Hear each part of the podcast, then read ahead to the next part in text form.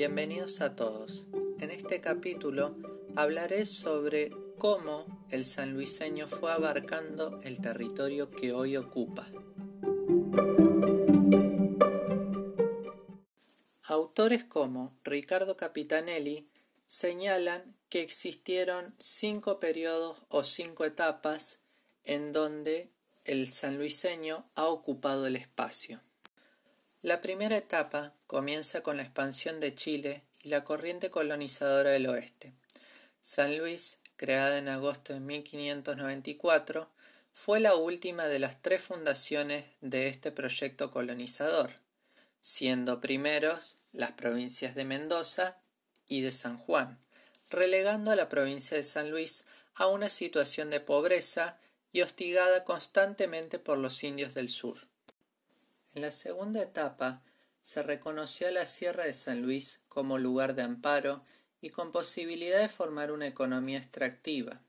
Se crearon poblados, estancias, parroquias y villas.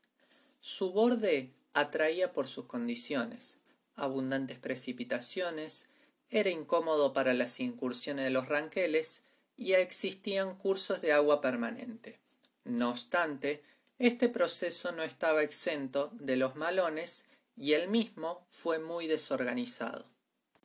Sumida en la pobreza, pero con intentos de crecimiento por las vaquerías y estancias, en el siglo XVII San Luis se abocó a la ganadería otorgando tierras y mercedes reales.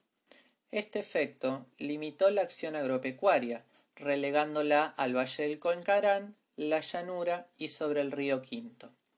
La vaquería continuó hasta el siglo XVIII, cuando la agricultura se expandió con la introducción de árboles frutales, nogales y sauces. El tercer periodo se caracterizó por el crecimiento poblacional desde la segunda mitad del siglo XIX, y en que la ocupación del territorio se hacía lenta como consecuencia de las luchas por la independencia, de la Confederación y en la Guerra del Paraguay. El cuarto periodo inició en 1869, mediante la creación de la línea de fortines extendidas por el centro de la provincia como expresión del criollo de defender el territorio conquistado. Dentro se comenzó la división de departamentos, la construcción del embalse Potrero Los Funes, entre otros eventos como la aparición de los caminos y el ferrocarril, incrementando así la inmigración en la provincia. Paralelamente, el sur provincial fue liberado del nativo, exterminándolo mediante campañas. El quinto periodo inicia a finales del siglo XIX, con el sur liberado para las actividades agrícolas y ganaderas.